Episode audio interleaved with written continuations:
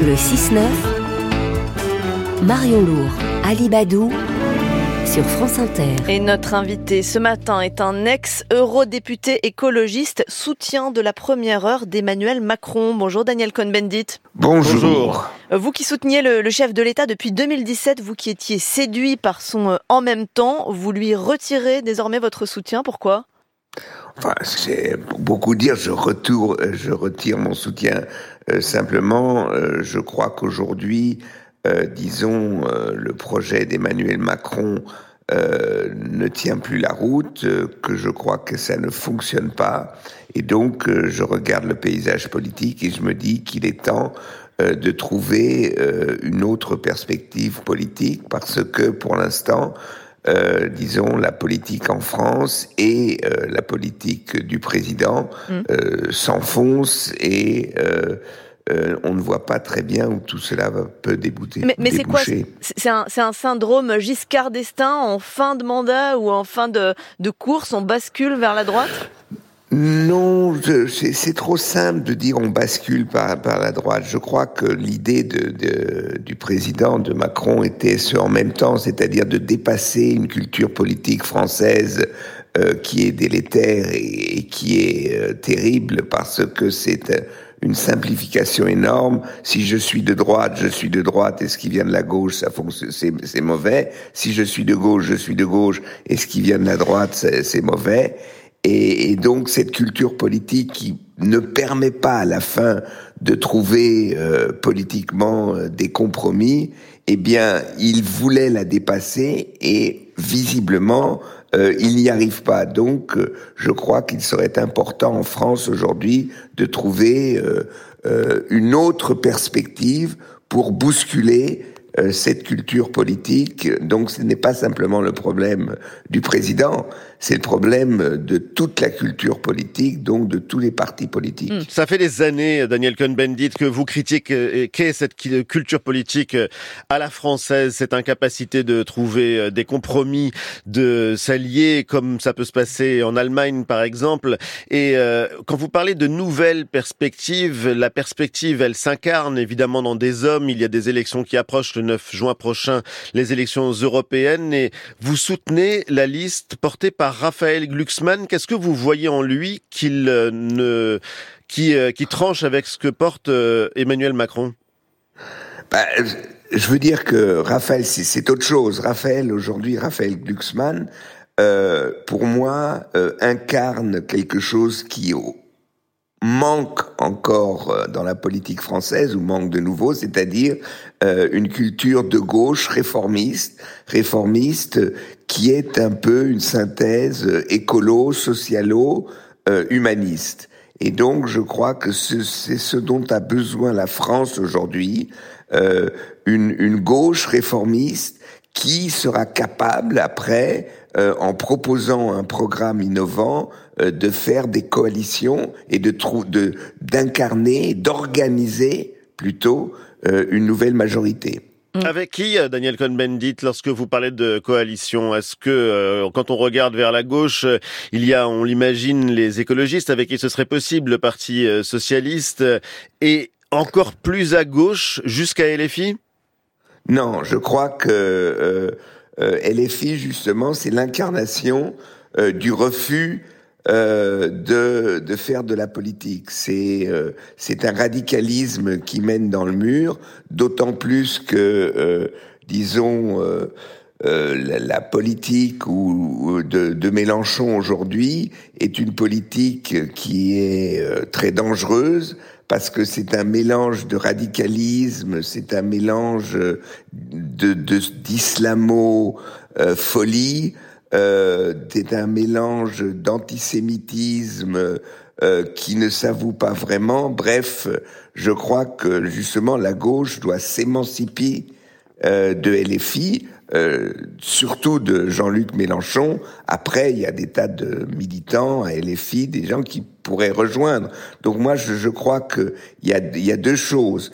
Euh, une liste menée par Raphaël Glucksmann devrait réaliser, essayer de réaliser euh, disons, euh, une nouvelle union euh, à gauche et, si elle réussit aux européennes, pourrait relancer un nouveau cycle disons, pour la gauche en France. Hum, c'est ce regard critique sur LFI qui ne vous incite pas à, porter vos yeux, par exemple, sur, sur François Ruffin, qui est défendu par un autre soutien déçu d'Emmanuel Macron, Jacques Attali?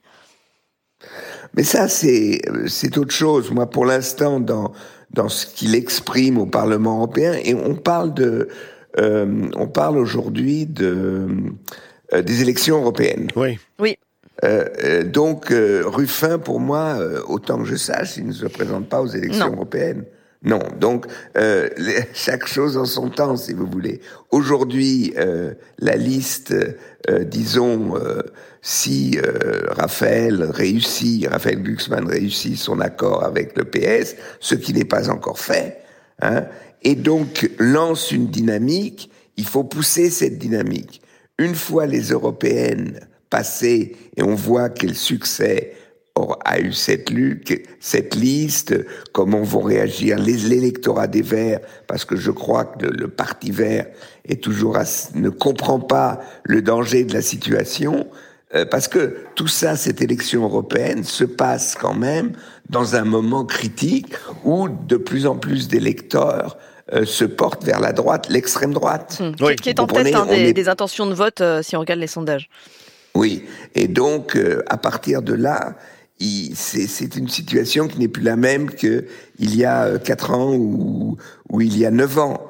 C'est pour ça qu'il faut essayer d'innover. C'est pour ça que je crois qu'il faudrait une liste commune euh, écolo, socialo, euh, euh humaniste aux, aux, élections européennes pour donner, redonner de l'espoir à un électorat réformiste de gauche qui existe, qui a envie de quelque chose d'autre et après, en fonction de cette dynamique, on va voir comment la politique peut se, évoluer euh, après.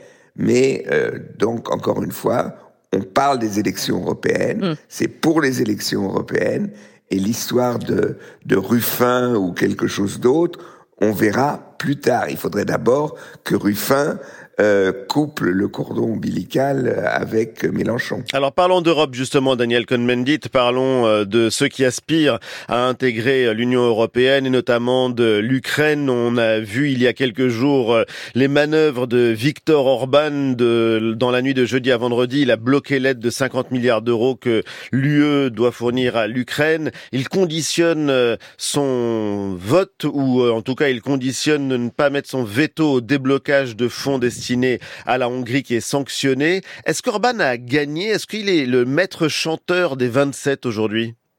C'est pas si simple. Non, le, le, problème aujourd'hui qui se pose avec Orban et qui se pose d'ailleurs avec tout élargissement, c'est que il faut l'élargissement et une réforme du fonctionnement de l'Union européenne. Le, les décisions à l'unanimité ne sont démocratiquement plus supportables. C'est-à-dire, voilà, c'est ça le problème. Et donc, Orban est Orban. Euh, euh, Orban est un allié, si vous voulez, euh, de Marine Le Pen. Donc, vous voyez comment les nationalistes fonctionnent dans l'Europe. Si vous voulez savoir ce qui changerait si on avait Marine Le Pen au pouvoir, regardez ce que fait Orban euh, en Hongrie.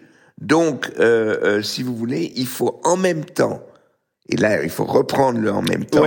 Il faut en même temps en Europe donner des perspectives à l'Ukraine et réformer le fonctionnement de l'Europe. C'est-à-dire, et les nationalistes, euh, même s'ils acceptent l'Europe, ils acceptent l'Europe à condition que leur idée nationale soit prépondérante et donc bloque le fonctionnement de l'Europe. Daniel Cohn-Bendit, vous êtes un, Européen, on l'a dit, vous êtes aussi un écologiste. Cette semaine, la COP28 se tenait à Dubaï. L'an prochain, elle doit avoir lieu à Bakou, en Azerbaïdjan. Est-ce que vous pensez, comme euh, ces nombreux élus qui signent un texte dans la tribune dimanche ce matin, que cette COP29 à Bakou serait un rendez-vous de la honte et du déshonneur? Écoutez, c'est le fonctionnement de l'ONU. C'est toujours facile de dire euh, de France, on signe on fait ceci, on fait cela. L'ONU, c'est un rassemblement de plus de, de 200 États. Euh, donc c'est euh, tout membre de l'ONU et potentiellement peut euh, être le lieu euh, d'une d'une COP. C'est même s'il est dépendant au pétrole, au gaz, même s'il opprime les opposants politiques. aussi, les Émirats aussi. Euh, et euh, disons la COP euh, qui a eu lieu à Dubaï a été une petite avancée. Vous savez, il n'y a pas de gouvernement mondial, il n'y a pas de gouvernement. Kant n'est pas réalité aujourd'hui dans, dans, dans, dans l'espace universel. Hein, donc ce sont là aussi c'était très difficile. Donc au lieu de perdre mon temps dire c'est une honte, oui moi je préférerais que ça soit autre part. Eh bien faisons que la petite avancée de qu'il y a eu à Dubaï puisse être, puisse être renforcée, qu'il y ait des fonds débloqués pour les pays euh, victimes de la dégradation climatique, etc. Mm. Sans ça, on perd son temps avec ce genre de déclaration parce que c'est pas, ça se décide pas à Paris, où aura lieu, ça se décide euh, à l'ONU et ça c'est un c'est assez complexe et difficile. Une dernière question très rapidement parce qu'on arrive à la fin de cet entretien sur la fin de vie. François Hardy écrit aujourd'hui au, président de la République pour demander une légalisation de l'euthanasie. Euh, Emmanuel Macron n'avance pas assez vite sur le sujet selon vous? Oui, et moi je comprends pas que parce qu'il a fait une euh, une conférence citoyenne qui, à 90% de ceux qui étaient d'accord, était pour une législation positive sur la possibilité de se donner la fin de vie. La Cour suprême allemande a même dit que la, la possibilité de, de, de, de faire euh, terminer sa vie, de décider soi-même la fin de vie est un, un, droit fondamental, une liberté fondamentale. Je suis d'accord. Euh, et je crois qu'aujourd'hui, il faut qu'il y ait une législation positive. Euh, je comprends, hmm. euh, Emmanuel Macron est religieux visiblement, il ne, il, n'aime pas ça, mais je crois qu'aujourd'hui, nos sociétés doivent, sont capables de supporter le fait que ce n'est plus la religion qui décide qui peut se donner la fin de vie, mais que c'est un droit individuel et ce droit, il faut qu'il puisse se réaliser. Daniel Cohn-Bendit, merci de nous avoir répondu sur Inter. Merci Daniel Cohn-Bendit.